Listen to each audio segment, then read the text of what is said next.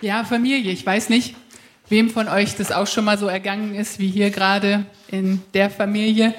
Ähm, Josias schüttelt schon den Kopf. Bei uns zu Hause passiert sowas nie.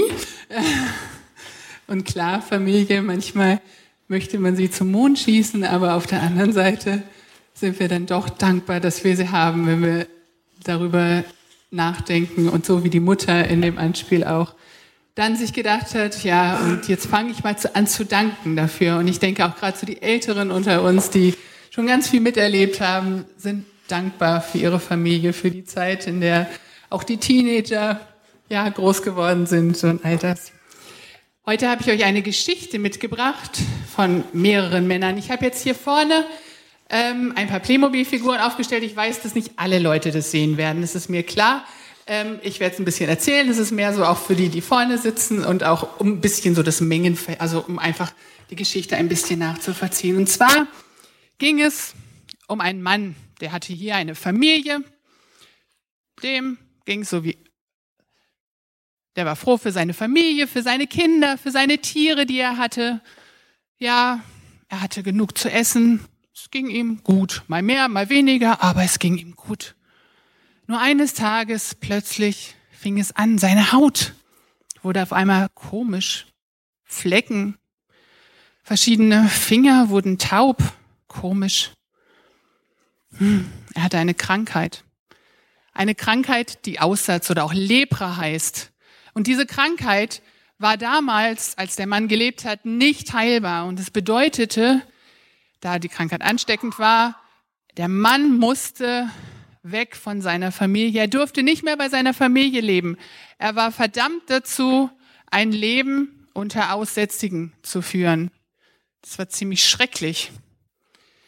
Dieses Leben unter Aussätzigen bedeutete, man durfte nicht in der Stadt leben und man, ja, man konnte nicht arbeiten, war darauf angewiesen, dass die Leute einem Essen brachten, aber sehen durfte man sie auch nicht, weil man musste ja Abstand halten und man musste immer ein Glöckchen mit sich führen, damit die Leute hörten, oh, ein Aussätziger kommt. Und dann musste man rufen, Aussatz, Aussatz. Und keiner durfte kommen. Schrecklich war es. Natürlich gab es noch viele andere, na, viel nicht, aber es gab einige Aussätzige. In dem Fall haben wir hier eine Gruppe von zehn. Zehn Männer. Haben sie ein bisschen zusammengetan, und zwar war das eine wild durch zusammengewürfelter Haufen. Wir wissen, dass es oftmals ist, in der Not findet man sich zusammen und so gab es Samariter, Leute oder einen Samariter, Leute, die bei den Juden gar nicht so toll angesehen waren. Und auch die waren Teil dieser Gruppe. Und an einem Tag hörten sie plötzlich, es kommt ein Mann. Ein Mann kommt in die Nähe, der heißt Jesus. Und von dem Jesus wurde gesagt, Jesus heilt Kranke. Hm. Dann, dann vielleicht, vielleicht können wir es ja mal ausprobieren. Wir können ja mal ausprobieren, ob dieser Jesus wirklich das macht, was er sagt. Verlieren können wir ja überhaupt nichts. Und vorsichtig gingen sie dann alle zehn zusammen Richtung Dorf. Und das ist dann, wo die Geschichte im Lukas anfängt. Lukas 17 ab Vers 11. Auf dem Weg nach Jerusalem zog Jesus, mal den Jesus dazusetzen, zog Jesus durch das Grenzgebiet von Samarien und Galiläa. Als er in ein Dorf ging, kamen ihm zehn Aussätzige entgegen. Sie, sie blieben in gehörigem Abstand stehen, das mussten sie ja auch, und riefen laut, Herr Jesus, hab Erbarmen mit uns. Und Jesus sah sie und befahl ihnen, Geht zu den Priestern und lasst euch eure Heilung bestätigen. Ja, das war ja Flux. Jesus sieht sie und sagt, geht zu den Priestern.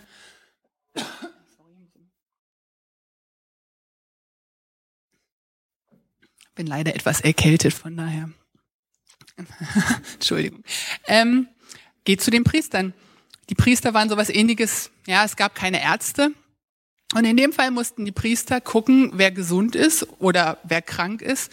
Und Priester guckten auch gerade bei den Waschungen ganz besonders gut auf die Leute, auf die rituellen Waschungen, die die Juden machten. Und deswegen war es wichtig, nur die Priester konnten sagen, du bist heil und du darfst wieder unter den ganz normalen Menschen leben.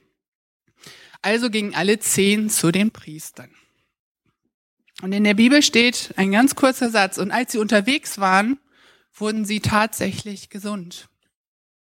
Sie gingen also und plötzlich waren die komischen Flecken weg. Und die Tauben, die Taubheit in den Fingern und in den Füßen und wo auch immer, hatte aufgehört. Enorm. Und sie gingen zu den Priestern und die Priester sagten, komisch.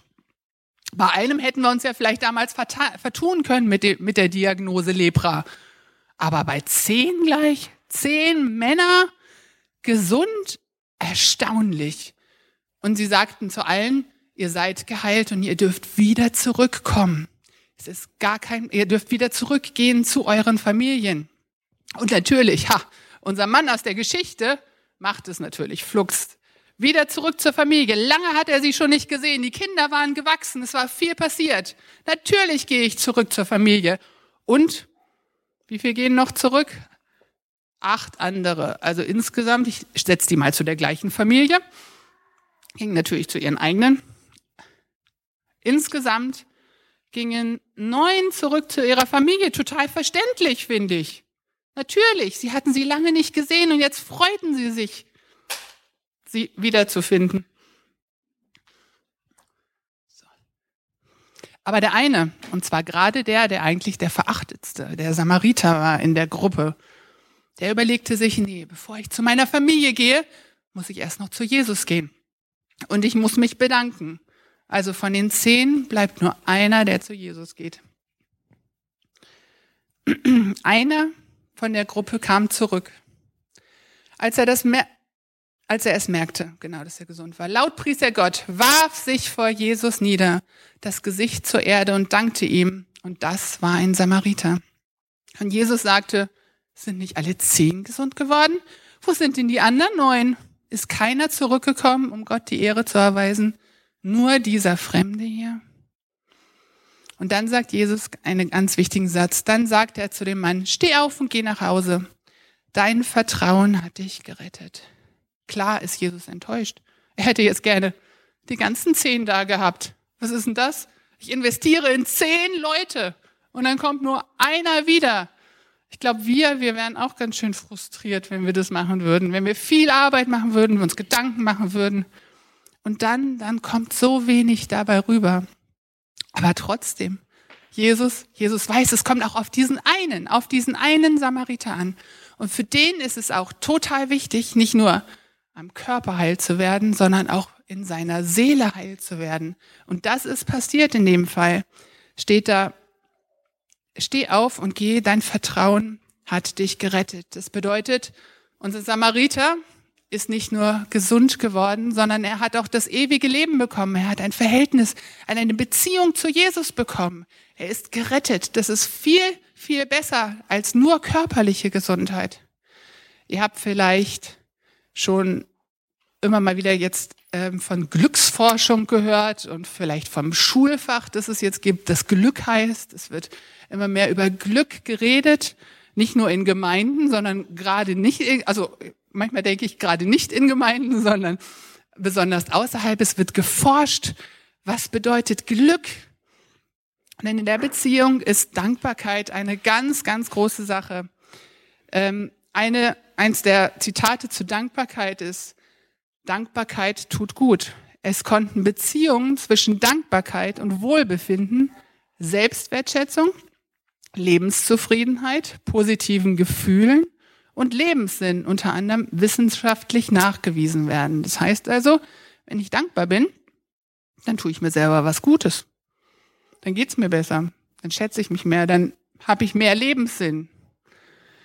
Ein anderer Fakt ist, Dankbarkeit kann das Risiko psychischer Erkrankungen mildern. Dankbarkeit ist mit einem, gering, mit einem geringeren Risiko für Depressionen, Angststörungen, Sucht und Bulimie verbunden.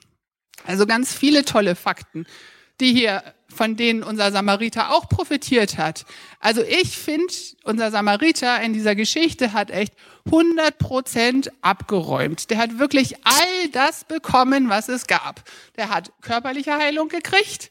Der hat geistige Heilung gekriegt. Er durfte Jesus kennenlernen. Das heißt, er hat ewiges Leben. Genial. Und er hat auch noch all diese Sachen wie, ach, Wohlbefinden, Lebenszufriedenheit. Ich denke, das ist alles irgendwo verbunden. Aber auf jeden Fall hat er die 100 Prozent gewählt. Unsere Menschen hier, unsere Männer, die haben nur einen Teil gekriegt. Die waren zufrieden mit ihrer körperlichen Heilung. Das war ja auch toll. Aber nichtsdestotrotz, im, im Licht der Ewigkeit ist es nur ein Teil. Und ich denke, ähm, das ist auch so, so die Frage oder die Herausforderung, die ich uns heute Morgen stellen will. Wie viel Prozent wollen wir denn von unserer Lebenszufriedenheit, von unserem Leben? Wollen wir die 100 Prozent? So wie der Samariter. Und sagen, wir wollen ein dankbares Leben führen. Wir wollen ein Leben mit Jesus führen. Ja. Klar, es sollte eigentlich Dankbarkeit beinhalten, aber wie dankbar bin ich denn wirklich? Es gibt auch leider Christen, die nicht so ganz dankbar sind. Oder möchte ich vielleicht etwas weniger, ja, so wie die Männer in, die anderen Männer in der Geschichte. Dazu möchte ich uns herausfordern, dass wir wirklich uns überlegen, wie wollen wir unser Leben leben? Dankbar, als dankbare Christen oder mit weniger Lebensqualität? Wir haben jetzt, wenn wir diese Aktion, ihr habt jetzt hoffentlich während der Zeit immer mal wieder euch Gedanken gemacht. Ich sage nochmal, D steht für Dinge, über, für die wir dankbar sind. A steht für ja, die Schöpfung, das Universum, das All. N steht für den Nächsten, für die Leute, mit denen ich zusammenlebe. Und K steht für Kinder, die ja eigentlich auch meine Nächsten sind. Also das ist nicht so ganz. Das heißt, wir werden Körbchen mit Stiften durch die Gegend, äh, durch die, durch die Reihen geben. Ihr dürft ähm, euch die Post-it-Zettel, diese kleinen Klebezettel nehmen und da drauf schreiben, wofür ihr dankbar seid und dann dürft ihr die Sachen aufkleben. Also es wird nicht kontrolliert, ob ihr wirklich eure, euren Dank der richtigen Kategorie zugeordnet. Habt, das ist relativ egal. Hauptsache, ihr seid dankbar. Ihr schreibt es, ihr schreibt es auf während der Lobpreiszeit. Wir werden jetzt, wie viele Lieder singen? Ich habe es gerade nicht im Blick. Ich glaube drei, vier. Und dann werden, werden wir während der Zeit, könnt ihr euren Dank aufschreiben und da an die jeweiligen Plakate einfach kleben. Wir werden jetzt anfangen mit dem Lied Nummer vier. Danke, ist das richtig? Bin ich noch richtig? Hm? Okay, alles klar. Gut, also wir werden jetzt drei Lieder singen.